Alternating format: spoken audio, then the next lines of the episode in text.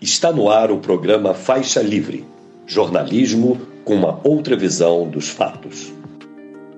Olá, bom dia. Bom dia a você que nos acompanha nesta terça-feira, 12 de setembro do ano de 2023, para mais uma edição do programa Faixa Livre. Muito obrigado a você que acompanha a transmissão ao vivo pelo nosso canal no YouTube, o Faixa Livre. Agradeço demais uh, também a você que assiste ao programa gravado a qualquer hora do dia ou da noite e a quem nos ouve pelo podcast Programa Faixa Livre, nos mais diferentes agregadores. Lembrando sempre que Faixa Livre é uma produção da jornalista Cláudia de Abreu, auxiliada por Isaac de Assis e pela jornalista Ana Gouveia. Nesta terça-feira vamos falar aí do cenário da política nacional, com as repercussões ainda dos episódios que envolveram o judiciário na última semana, mas também temos de tratar de questões que se dão fora do país, mas que envolvem diretamente o Brasil, como essa tentativa de recrutamento de profissionais de saúde brasileiros por países europeus, o velho continente, em especial a Alemanha, vem atravessando aí uma crise nesse setor e tenta levar enfermeiros aqui do Brasil para lá, enfim, contando com uma perigosa parceria envolvendo inclusive o Ministério do Trabalho e Emprego, tá, da necessidade local eh, de fortalecimento do Sistema Único de Saúde. O detalhe é que essa, essas ditas oportunidades aí lá na Alemanha muitas vezes acabam se tornando uma enorme dor de cabeça para os profissionais do Brasil, dadas as condições de trabalho. Quem vai analisar este e outros assuntos relativos à Europa conosco aqui no programa será o jornalista e correspondente internacional do portal Opinião em Pauta, Henrique Acker. Um outro tema que nós trataremos na edição de hoje diz respeito aos petroleiros. As federações que representam a categoria iniciaram as discussões sobre o acordo coletivo de trabalho com a Petrobras, o ACT, e o diretor do Sindicato dos Petroleiros do Rio de Janeiro, Sindipetro RJ, e da Federação Nacional dos Petroleiros, a FNP, Eduardo Henrique, vai nos dizer a quantas, anda essas, a quantas andam essas tratativas, enfim, quais as principais dificuldades esse ano nas negociações e vai começar também a falar sobre a importância da estatal para o país.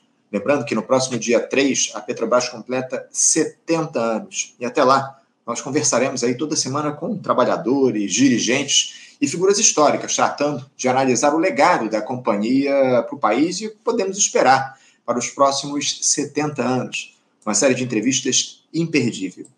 Dia de voltar a falar sobre o protagonismo do judiciário aqui no nosso país, a partir daquelas decisões da semana passada, proferidas pelo Dias Toffoli e pelo Alexandre de Moraes, ministros do Supremo Tribunal Federal. Desta vez eu vou conversar com um cientista político professor na Faculdade de Direito da Universidade do Estado do Rio de Janeiro, a UERJ, e desembargador do Tribunal de Justiça do Estado do Rio de Janeiro, TJRJ, João Batista Damasceno, comentarista histórico aqui no Faixa Livre, analisando aí uh, o que, que, representam a anulação do acordo de leniência da Odebrecht envolvendo a Operação Lava Jato e também a delação premiada do coronel Mauro Cid, assuntos aí do momento no país. Para fechar a edição desta terça-feira, vamos bater um papo com o jornalista, a jornalista, ativista ambiental e pesquisadora de comunicação e mudança climática, Cláudia Moraes, analisando o desastre que ocorreu no Rio Grande do Sul na última semana, onde um ciclone extratropical provocou a morte de pelo menos 46 pessoas. Uma situação calamitosa. Vamos ver se esse evento trágico poderia ter sido evitado, vamos saber se isso poderia ter sido evitado, como é que as autoridades lá no sul do país tem lidado com esse drama das mudanças climáticas. Fica por aí porque a entrevista é de enorme relevância. Faz um faixa livre aí para te manter muito atento do outro lado da tela.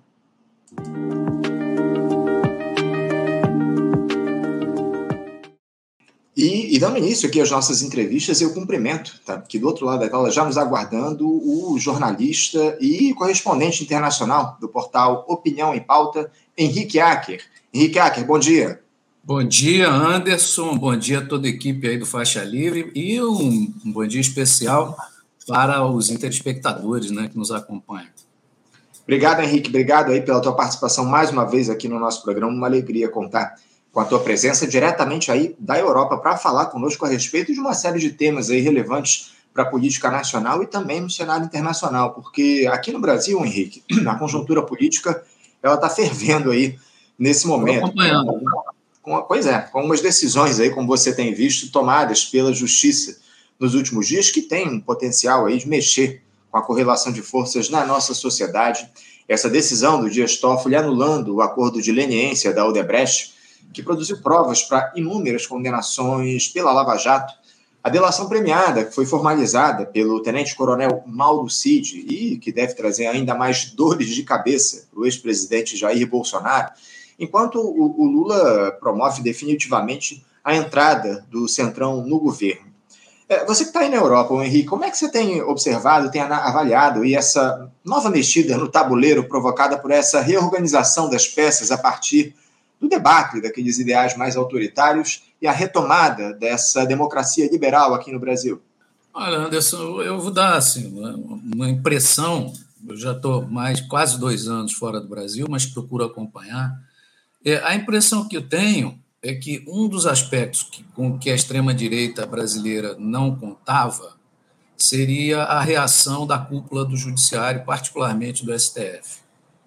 Já uma coisa era o Alexandre Moraes, é, que assumiu é, parcela de poder muito grande, estando à frente do Tribunal Superior Eleitoral, enfim, etc. Algum, algumas questões que é, tiveram, vamos dizer assim, efeito direto no processo político eleitoral no Brasil.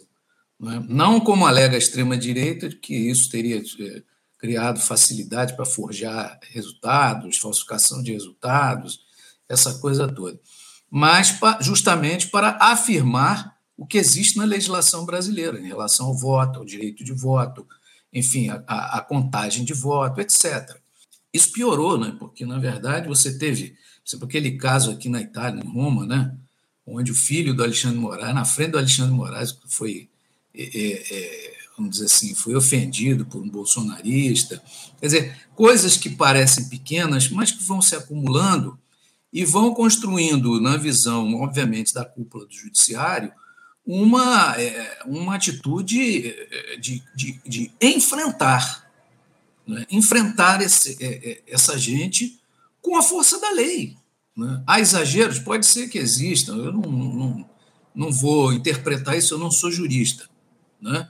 Mas, do ponto de vista da sociedade, é, essa, essa, esse ataque permanente que a extrema-direita fez nos últimos anos, ainda no governo Bolsonaro, contra o STF, é, a favor de voto impresso, é, é, enfim, é, é, desafiando o conjunto da legislação política e eleitoral no Brasil e, obviamente, os organismos que são responsáveis por ela, ah, isso criou uma condição muito difícil é? é, para essa gente, e agora, vamos dizer assim, uma resposta. Por exemplo, nós tivemos agora com esse caso do, do, do Garcia, como é o nome dele, primeiro nome dele, esse foi jornalista aí, o esse, esse o, o Alexandre Garcia, né? Garcia foi assessor. Muita gente não sabe. Alexandre Garcia era um playboy em Brasília e foi, é, foi assessor de imprensa do, do senhor Figueiredo, do general Figueiredo. É bom dizer isso, que é para parar com essa demagogia de que não, porque é contra a democracia. Contra a democracia era quem era assessor de, de imprensa de Figueiredo. Assessor de imprensa de um, de um presidente da República, seja ele qual for, é um cargo de confiança, meu amigo. Quer dizer, você não escala qualquer um para ser seu assessor de imprensa na presidência da República do Brasil, ainda mais numa ditadura. Então, veja bem, esse caso foi respondido imediatamente. Imediatamente, já está se abrindo um processo em relação às, às calúnias, isso não é denúncia, calúnias que esse cara fez em, em relação às chuvas na, no Rio Grande do Sul e possível interferência de três é, barragens que tinham sido construídas antigos governos Lula e etc. Então, eu vi o, o, vídeo que ele postou, aquilo não é. Não é não tem, primeiro, não tem base jornalística nenhuma, não é factual, não tem fato nenhum, apenas levanta essa lebre. É? Com aquela história toda de você criar um ambiente de desconfiança é? nas pessoas sobre o que se passou. Enfim, eu acho que é, o que acontece muito do que a gente tem hoje em relação aos problemas que, é, que, que o Estado de Direito no Brasil está vivendo, a gente tem que dizer, é, usando a expressão popular, o famoso graças a Deus, não é que de alguma maneira, dentro desses organismos, está existindo uma resistência. Porque é, a par e passo que a gente está vendo, por exemplo, no governo Lula, são indícios, são sintomas não é, de que é, vai haver, vai se ceder um pouco mais ao centrão cada vez mais, agora com fufucas, e outras coisas mais no governo. Né? Eu não tinha, particularmente, uma expectativa de um governo de esquerda no Brasil, o governo Lula. Acho, inclusive, já disse isso aqui, que a posição do Lula em relação a uma série de temas tem sido até mais avançada do que, que foi nos primeiros governos. Talvez a, né, a cadeia tenha dado ao Lula, vamos dizer assim, alguma noção mais clara de realidade, né? do, do, do que são os adversários da democracia, os inimigos do povo brasileiro, etc. e tal. Mas eu não tinha muita expectativa em relação a isso. Agora, o perigo é que essas cedências, essas possibilidades de levar não é, gente do, do centrão para dentro do governo, agora também com a Caixa Econômica Federal, que é outra, é, é outra área muito cobiçada, que deve ser entregue direto ao centrão, parece que vai ser, não se sabe ainda, ao povo do Lira, né, o, o governo Lula pretende ver, ver se consegue você acomodar os seus interesses dentro do Congresso Nacional, porque a situação é francamente favorável. O Congresso é realmente conservador, reacionário, a gente sabe disso, não precisa estender.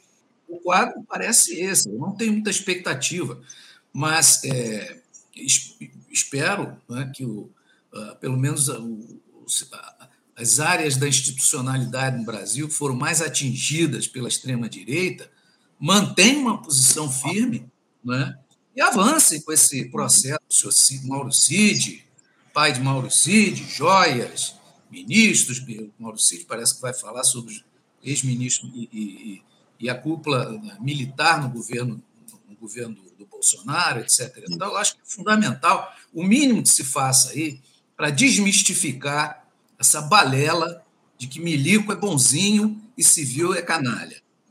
É o que a gente espera, é o que a gente espera, né, Henrique, a partir do avanço aí das investigações, especialmente dessa delação premiada que foi homologada lá pelo Alexandre de Moraes na última, no último sábado aqui em relação ao Coronel Mauro Cid, que deve trazer informações importantíssimas, como você muito bem colocou, inclusive sobre aquele tal gabinete do ódio, né, que foi formado lá no Palácio do Planalto, enfim, muitas questões que a gente está ansioso aí para analisar as primeiras notícias. Tem mais, né? Tem mais, né, Anderson? Tem o gabinete, lembra o gabinete paralelo da, da da, da pandemia. Uhum. Quer dizer, você abre espaço aí, porque os, os militares estavam metidos em tudo isso. Sim. Né? Pazuello foi ministro da Saúde. Né? E hoje é deputado federal, mais votado aqui do Rio de Janeiro, né, Henrique? É. é, é, é o, o, grave é isso. Mas vamos lá, vamos, vamos seguir. Vamos seguir, vamos seguir, Henrique. Mas eu queria saber, a partir disso que você trouxe aqui para gente, como, como, é que repercutiu aí na Europa essa decisão do Dias Toffoli, o, o, o, Henrique, de anular o acordo de leniência prestado pelo Odebrecht, citando aí em despacho que a prisão do presidente Lula teria sido o maior erro judiciário da história do Brasil, porque é, houve aí na época da, da, Lava Jato uma repercussão mundial a respeito desse caso. É, esse, essa anulação aí, essa decisão, o despacho do Dias Toffoli também repercutiu aí no Velho Continente, Henrique? Olha, Anderson, eu vou ser muito sincero com você. Os jornais até aqui em Portugal deram alguma coisa, mas esse assunto ele já está, vamos dizer assim, tão naturalizado como um, uma excrescência, né? tudo que se passou nesse, nesse, processo no Brasil, etc., Lava Jato e outras coisas mais, a desmoralização da, da Lava Jato é tão grande que não houve nenhuma grande, vamos dizer assim, repercussão. Né? Tratou-se como uma coisa natural vamos dizer assim, no, no, no jargão jornalismo, de jornalismo, é, é suíte de matéria, né? continua, né? segue, segue a banda. Eu estou mais, mais é, curioso para saber como é que a mídia aqui é, na Europa e os governantes vão reagir a esse certo desabafo do, do presidente Lula em relação ao acordo União Europeia e Mercosul. Vai ou não vai? Ata ou desata? Porque tá, isso está sendo costurado há 20 anos e não anda. Né? Seja porque o governo da França é, tem uma postura, eu não diria protecionista, mas não deixa de ser, em relação aos seus agricultores, e os produtos brasileiros podem chegar aqui a preços muito mais baratos, etc. e tal, né? Seja porque há interesses de outra natureza, né? de, de usar, por exemplo, a Amazônia como é, uma espécie de de instrumento de chantagem né, contra o Brasil e os países amazônicos da, na América Latina né, em relação ao tratamento da questão ambiental, etc. e tal. Então, assim, eu acho que isso, isso pode ser que dê mais caldo, viu? porque aí você, você começa. Na verdade, eu tenho reparado o seguinte: as posições do presidente Lula em relação à questão internacional são posições muito avançadas para o que você tem na média da, dos governantes europeus. Né? Boa parte deles, daqui a pouco nós vamos falar disso, são, é gente muito conservadora. Os governos mais progressistas que você tem na Europa hoje, para se ter uma ideia, são o governo de Portugal e da Espanha. Da Espanha, até entende-se, né? porque o primeiro-ministro é, conseguiu realizar um acordo político com partidos de esquerda, Partido Socialista com partidos de esquerda. Mas né, em Portugal nem tanto, né? porque já não tem mais a geringonça, hoje o Partido Socialista aqui é maioria absoluta no parlamento.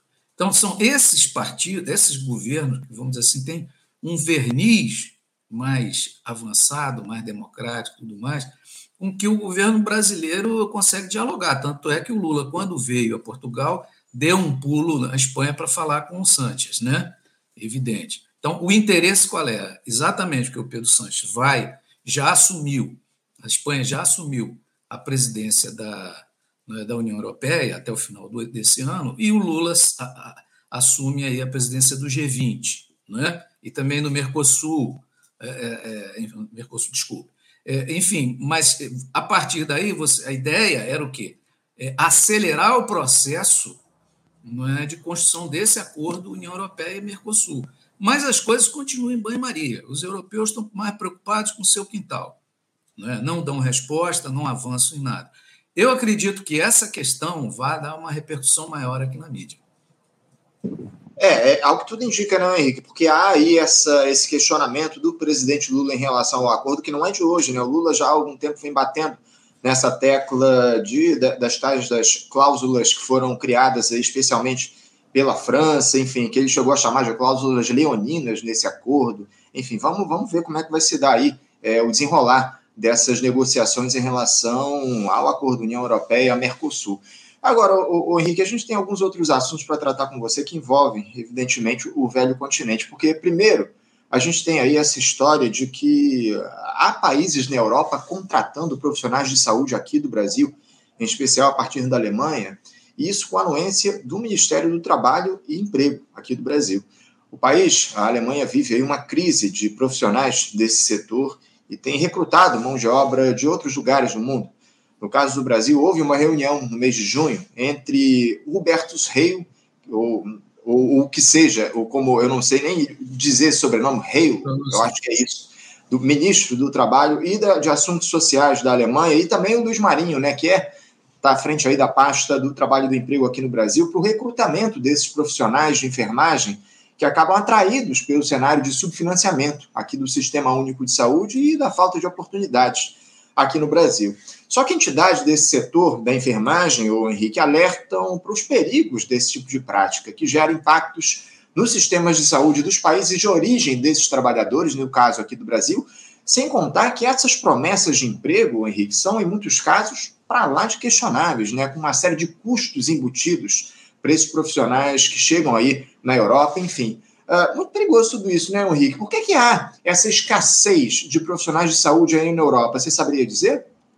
Olha, Anderson, é o seguinte: é, primeiro, os sistemas de saúde público na Europa, de alguns anos para cá, é, já alguns são muito antigos, o inglês, o britânico, é, o alemão, o português é, razoavelmente, o espanhol, enfim, e outros sistemas de saúde, tradicionalmente são sistemas públicos, baseados no atendimento público, e adotaram, é, de um tempo para cá, a, a, vamos dizer assim, a, a, a porta de entrada é, para as pessoas serem atendidas é o, chamado, é o famoso atendimento médico de família, que está localizado né, é, nos postos de saúde e tudo mais, nos bairros e nas cidades do interior.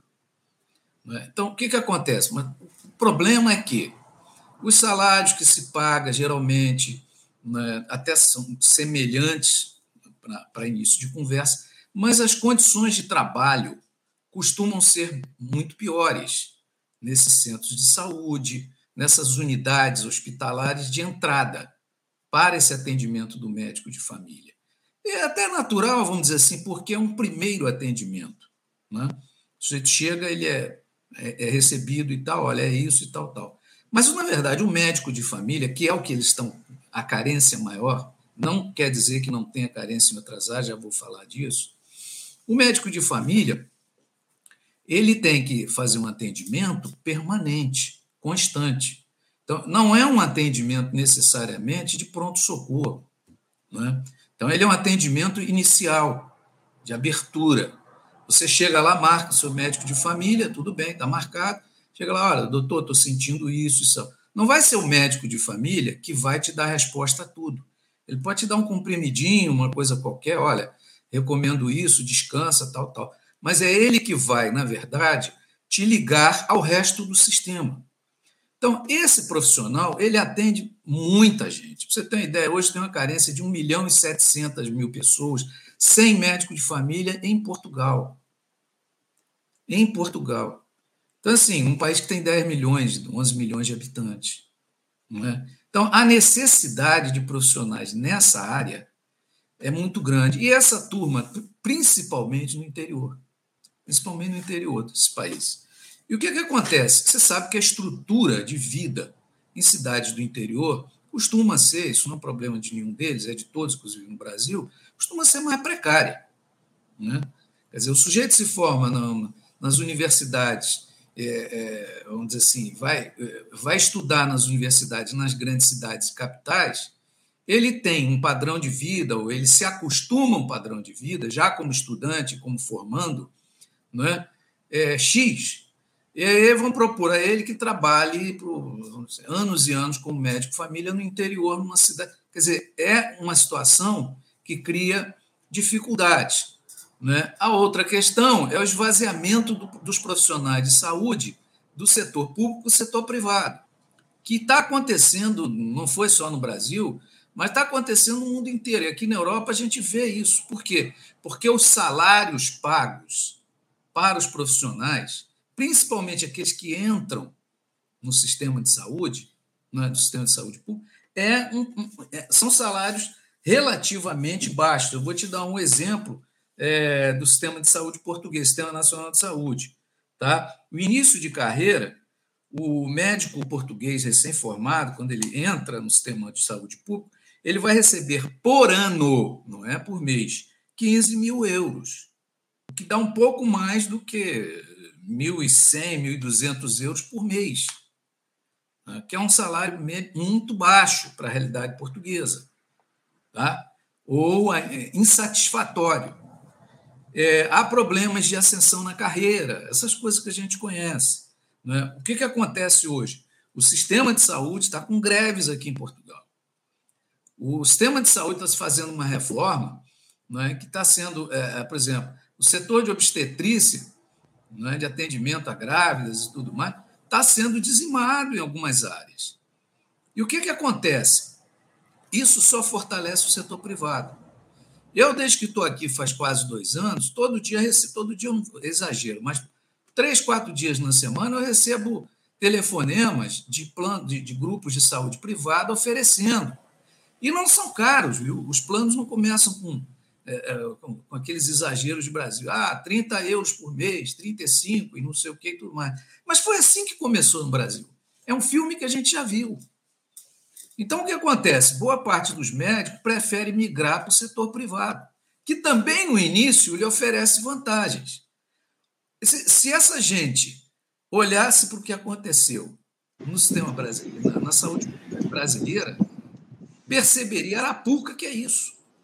É óbvio. Uhum. Agora, eu entendo os, os médicos recém-formados no Brasil que é, pensam em vir para a Europa.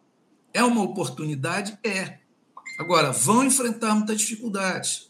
Vão ter que legitimar o seu, como é que se chama? O seu currículo, uhum. é, vão ter que fazer cursos extras, vários dos, das prestações de serviços que não constam, né, por exemplo, da enfermagem, tem que limpar o, o paciente, tem que carregar para não sei aonde, tudo, que consta do serviço que é feito, por exemplo, na Alemanha, que é, que é normal, que é costume, né? aí no Brasil já não é, isso aí já fica para um atendente e tudo mais, entendeu? Então, assim, é, para além da arapuca salarial, que isso pode representar, quer dizer, os ganhos não são tão grandes, os aluguéis são muito, os preços são muito elevados, porque o cara só vê de início o que ele vai receber. Sim. Mas o que ele vai gastar, ele não imagina. Por exemplo, você na Alemanha você não toma um cafezinho por um cafezinho, um expressinho por menos de 3 euros, amigo. Como nos Países Baixos. Há uma diferença. Aqui em Portugal você ainda toma um cafezinho, um expressinho por um euro. Uhum. Você vê a diferença como é. Sim. Entende? Então, o custo de vida tem uma implicação direta também. E as pessoas têm que ficar com o olho bem aberto porque senão elas vão se enganar não é, com esse processo. Sim, sem dúvida. Não, e sem contar também com a questão do tratamento que é dado aos imigrantes aí em alguns países da Europa. Esse é um detalhe importante que a gente precisa trazer. A barreira do idioma também, no caso da Alemanha, enfim, há questões Sim. que precisam ser consideradas aí. Sim, embora a gente saiba que a maioria dos médicos, se formam no Brasil, são de classe média alta, portanto, a esmagadora maioria são brancos. Uhum. Portanto, a maioria deles não vai sofrer tanto preconceito assim. Né? mas vai enfrentar barreiras do mesmo jeito, não tenha dúvida. Sem dúvida, sem dúvida. Henrique, eu queria falar um pouco também contigo, tratar com, com você a respeito da situação da economia aí na Europa, na União Europeia, especialmente em Portugal, onde você vive, né? Porque a, a situação, especialmente a realidade dos imigrantes brasileiros eh, aí no continente, provocado por essa situação da economia, da, da situação de vida aí na Europa e Portugal, situação de moradia, inclusive, no velho continente não é das mais fáceis. Eu queria que você falasse um pouco a respeito desse cenário da economia. Parece que se reuniu alguns dados para falar conosco, para trazer informações a respeito disso para a gente, não, Henrique? É, olha só, o, o Anderson, quando cheguei aqui, no final de 2021, se, me, se não me engano, a taxa de juros básica, né, oferecida em empréstimos, em todas as movimentações bancárias, etc., era em torno de 1,5% a 2%. Tá? É, depois da guerra, aí, começa logo a guerra, a guerra da Ucrânia, nós já estamos batendo 4,25% de taxa de juros. A taxa de juros básica, não é necessariamente a que é utilizada, como sempre a gente sabe disso, não é, pela, pelos bancos e financeiras. 4,25%. Agora, quinta-feira, tem reunião da Comissão Europeia para decidir se vai manter, se vai baixar ou se vai continuar elevando. Já são nove meses consecutivos de elevação de taxa de juros. Se vai elevar isso para 4,50, 4,5 ou 4,75. Porque, olha, quem é que comanda o sistema financeiro na Europa? Bom, basta dizer que o presidente do Banco Central Europeu é a Christine Lagarde, que era a mulher do FMI. Né? Quer dizer, a gente tem que entender uma coisa.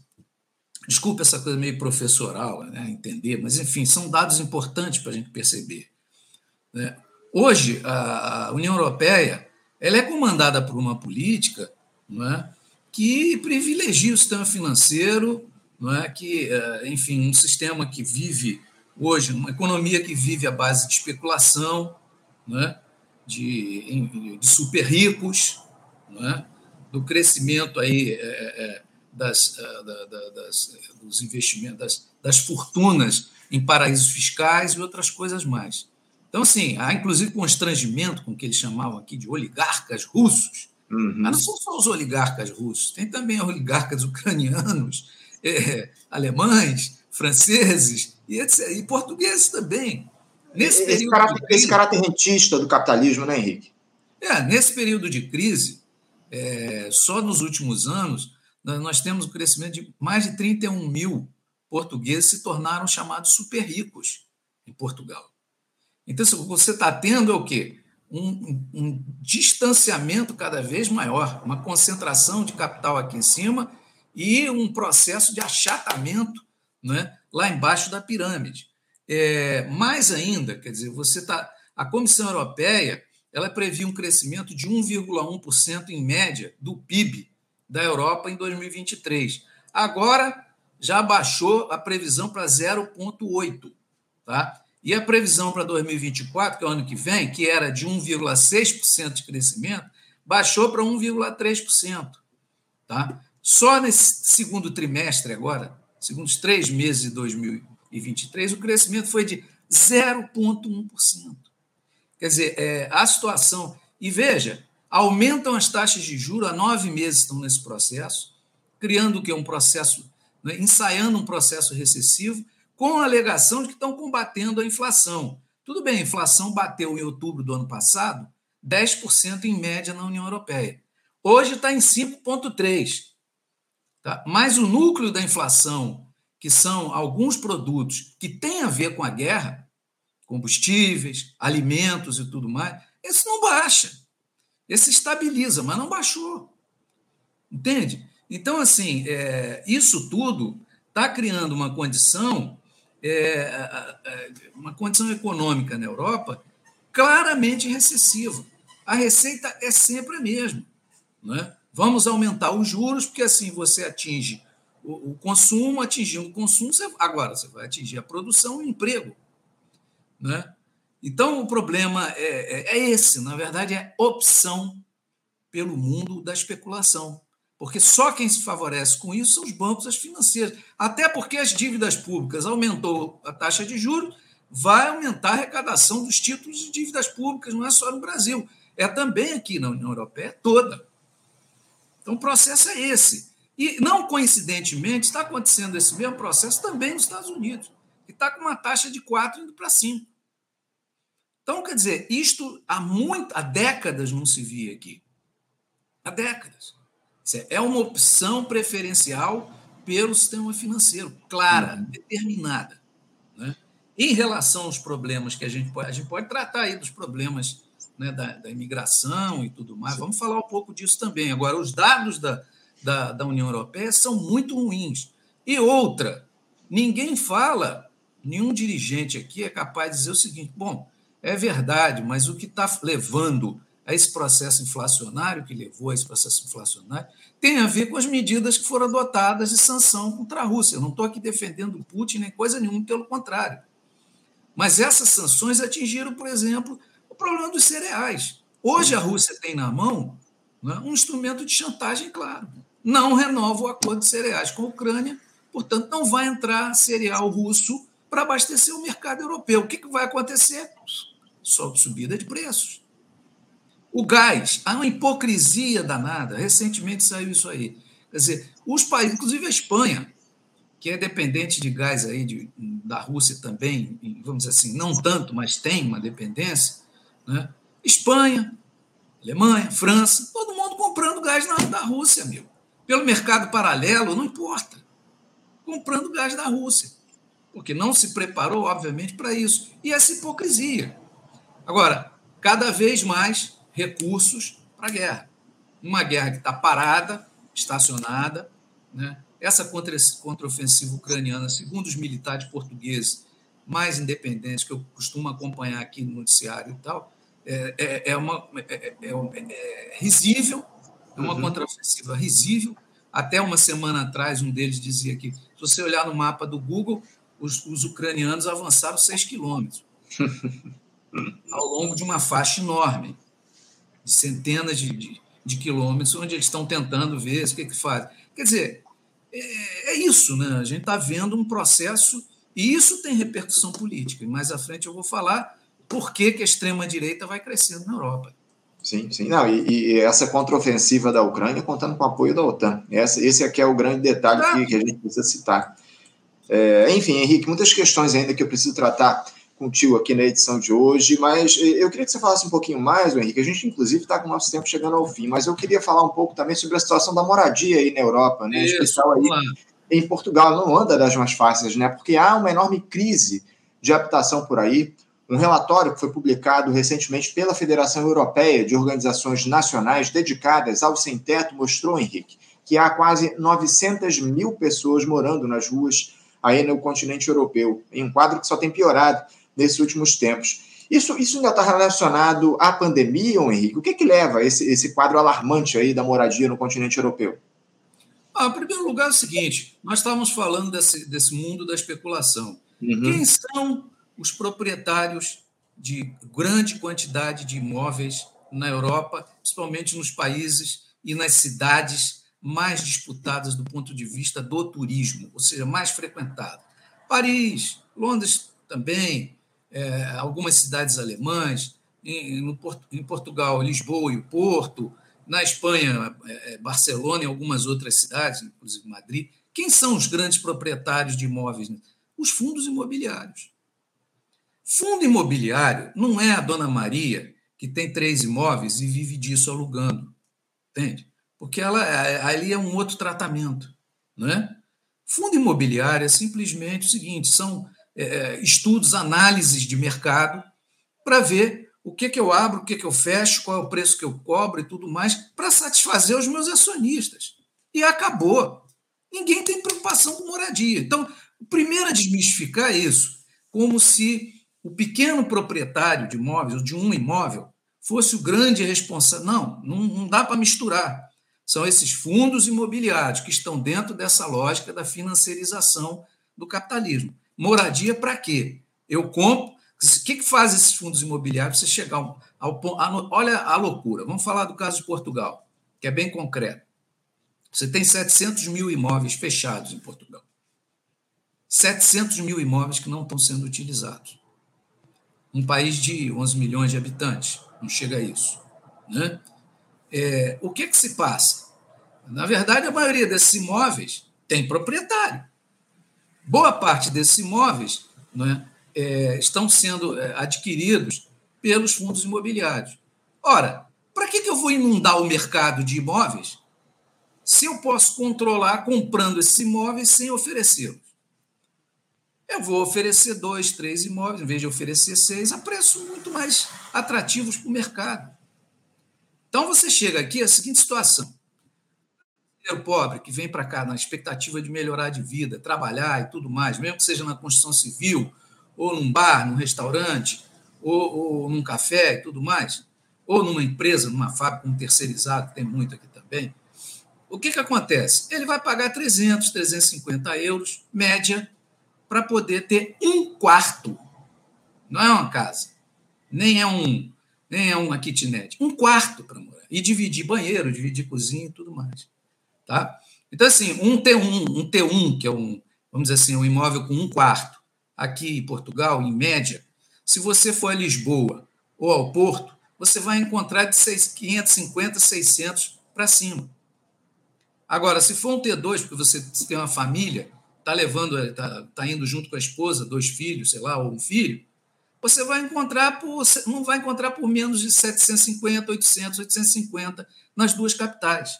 E isso começa a influenciar o preço no interior também. Sabe qual é o salário mínimo, que é o que a esmagadora maioria dos imigrantes recebe aqui no trabalho? 760 euros brutos. Então, já viu que a conta não vai fechar. E isso está se repetindo praticamente em todas as cidades, e principalmente aquelas cidades de atração turística em toda a Europa. Quer dizer, transformar, como disse a Mariana Mortágua aqui do Paulo de Esquerda, né, deu uma declaração, transformar as cidades em parques temáticos, onde os portugueses são praticamente, é, como é que se chama, figurantes. É, é, é a pura realidade. É? é a pura realidade. Então, é isso que está acontecendo, é uma especulação financeira absurda incrível. Agora, a condição do salário do trabalho aqui, para os brasileiros, também não está boa. E eu explico rapidamente. Quer dizer, não adianta você ser um profissional bem sucedido no Brasil e achar que vai chegar em Portugal, vai trabalhar na sua área. Tá? Eu estou falando de Portugal porque Portugal é a entrada para a Europa dos brasileiros. Aliás, Abrindo um parênteses, esse novo acordo em relação ao visto, né, novo visto, depois da vinda do Lula aqui e tudo mais, e, ao contrário do que se anunciou, esse visto não, não serve para você ir trabalhar em qualquer país da Europa, não. Tá? Uhum. Muita gente se enganando. Serve para você viajar. Ah, eu vou à Alemanha, não vou ficar lá dois meses, sei lá, qualquer coisa assim. Mas para você ficar lá e trabalhar, não. Só aqui em Portugal. Então, primeira coisa. A segunda coisa é essa: um profissional relativamente bem sucedido, é? acima de 30, 30, 55 anos, que queira migrar e vir para cá, ou ele vem com alguma coisa muito claramente fechada, ou então pensa duas, três vezes. Porque o que ele está ganhando no Brasil pode não ser nenhuma maravilha. Agora, aqui, ele vai ter que trabalhar em, em áreas como essa: é café, é bar, é restaurante, né? é fábrica. É isso, amigo. Aqui ninguém te conhece, ninguém sabe quem você é. Entende? Então, assim, o rendimento, a capacidade de, de você ter condição de sobrevivência está cada vez mais difícil. Sem falar com o problema do rendimento e da alimentação. Né? E o problema da discriminação que você falou. É uhum. verdade. É. Agora, só para você ter uma ideia, é tantas, tanto brasileiro aqui, que hoje eh, eu vi um dado que as escolas públicas estão reabrindo né, para o ano letivo aqui, tem 80 mil estudantes da rede pública sem professores. É verdade. Por quê? Porque muitos brasileiros e imigrantes trazem os filhos. Sim. E tem que trazer mesmo, não está errado. O problema é que a rede pública aqui foi projetada para atender uma quantidade de alunos. Hum. E isso está estourando. Fora que tem professor se aposentando, a carreira de professor não é atrativa. Então, se você começa a criar uma condição difícil, o que existe de qualidade de vida começa a se transformar numa coisa questionável. Porque é, é vamos dizer assim, é o outro lado da moeda. Bom, eu não vou, ninguém vai ficar rico em Portugal, mas também tem uma qualidade de vida bem razoável. Ainda tem, é verdade. Em várias cidades, ainda principalmente no interior. Agora, as coisas não estão bem. Eu, é. assim, para essa faixa de 30 a 55, pessoal que nem se aposentou e que já tem carreira, eu não recomendaria. Para a garotada e para as pessoas que já têm uma aposentadoria em vista, acredito que seja mais razoável né, você migrar.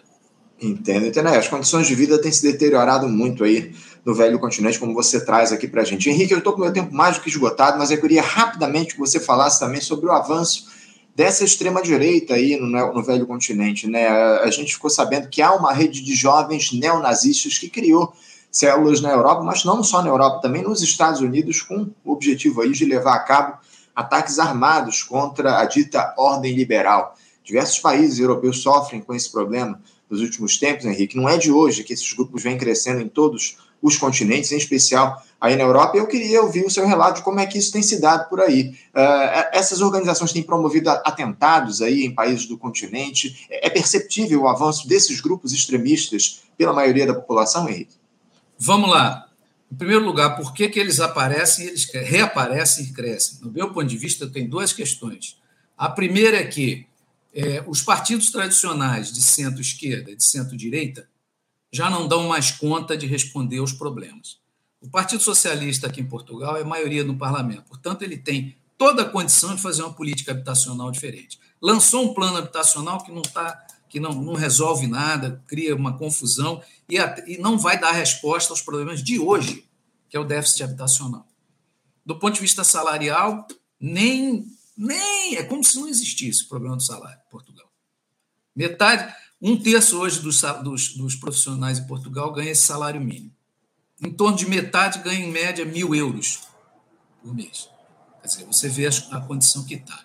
Então, assim, esse problema é? é um problemaço, porque politicamente como é que isso vai se refletir? No crescimento da polarização, que é o que está acontecendo no mundo inteiro. Se esse centro tradicional ele não consegue responder nem aos problemas imediatos, o que, é que acontece? Os polos é que vão crescer. E o que tem crescido é a extrema-direita. E por que, que tem crescido a extrema-direita?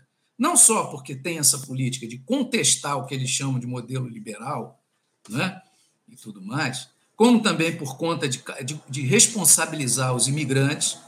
Ah, não tem emprego, não tem isso, os serviços públicos estão piores, é porque está cheio de imigrantes, tem que voltar para sua terra, okay, tudo mais, africanos, asiáticos.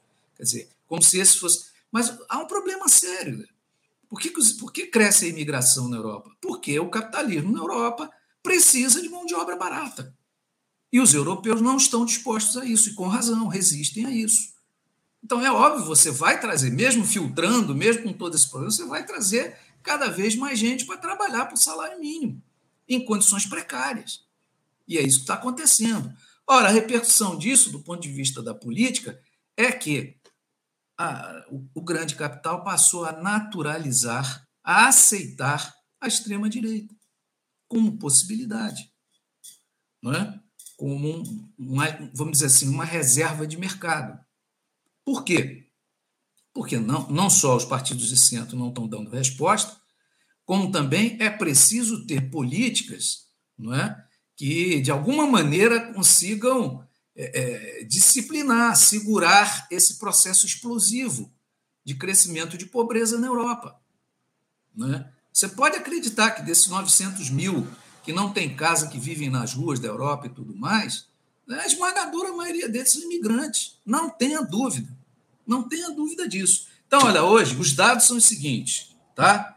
É, dos 27 países da União Europeia, apenas em Malta e na Irlanda não tem parlamento, nos seus parlamentos, é, bancadas de extrema direita. Só dois países, Malta e Irlanda.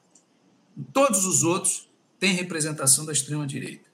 Dos 25 é, que tem, dos 25 países que têm representação da extrema direita, em 19 deles a extrema direita já atingiu um patamar de 15%. Bom, 15%. É, na Alemanha, o AfD, que é o partido da extrema-direita, tem bancadas em 15 dos 16 estados da Federação Alemã. Tá? Na última sondagem eleitoral, esse mesmo partido, o AfD, aparece com 20% de preferência dos entrevistados, em segundo lugar. Certo? Então, o que, que acontece hoje? Na Europa, nessa mesma Europa que sofreu com a Segunda Guerra Mundial, sofreu com o avanço do nazifascismo, né, a extrema-direita governa a Itália, a Polônia e a Hungria, e participa dos governos da Eslováquia e da Letônia. Essa naturalização, que nos parece uma coisa estranhíssima, é fruto, na verdade, da incapacidade dessa política econômica do financismo. É isso, da financiarização. Quer dizer, como você não tem resposta política dentro da democracia, o que, qual é a tendência? É cada vez mais fechar os processos democráticos. E a extrema-direita se propõe a isso, né? É isso. É, é como acontece aqui no Brasil Exato. também, a política não dá resposta. Infelizmente, as alternativas que se buscam é essa turma que se diz antipolítica, extrema-direita, enfim. Esses Henrique, tô... que você falou aí de jovens estão ligados, de acordo com o serviço secreto do governo alemão, serviço policial, estão ligados a esse FD. Uhum. É isso. É Vou aqui. Henrique, eu estou com meu tempo mais do que esgotado aqui. Infelizmente, vou precisar encerrar o nosso papo, mas é sempre uma alegria conversar contigo aqui no Faixa Livre. Muito obrigado por ter mais uma vez nos atendido e certamente em breve a gente vai voltar a tratar das questões relativas aí ao continente europeu. É importante a gente ter as tua, a tua participação e os teus comentários aqui no nosso programa. Muito provavelmente antes do final do ano a gente vai conversar, voltar a conversar aqui no fim do ano, tá bom, Henrique? Tá ok, meu querido Anderson, muito prazer, muito obrigado pelo convite. Um abraço para toda a equipe, para a Claudinha enfim, e um abraço especial para os telespectadores, tá bom? Tá ótimo. Obrigado, Henrique, pela participação mais uma vez. Um abraço para você. Até a próxima. Conversamos aqui com Henrique Acker. Henrique Acker, que é jornalista e correspondente internacional do portal Opinião em Pauta, tratou conosco aí as questões relativas ao velho continente. Você, ouvinte do Faixa Livre, pode ajudar a mantê-lo no ar. Faça sua contribuição diretamente na conta do Banco Itaú, agência 6157, conta corrente 99360, dígito 8. Esta conta encontra-se em nome do Sindicato dos Professores do Município do Rio de Janeiro e região, o Simpro Rio, uma das nossas entidades patrocinadoras, mas seus recursos são destinados exclusivamente para o financiamento do nosso programa. Você pode fazer sua doação de qualquer valor, utilizando também a nossa chave Pix, que é ouvinte@programafaixalivre.com.br. Sua contribuição é fundamental para a manutenção desta trincheira progressista no ar.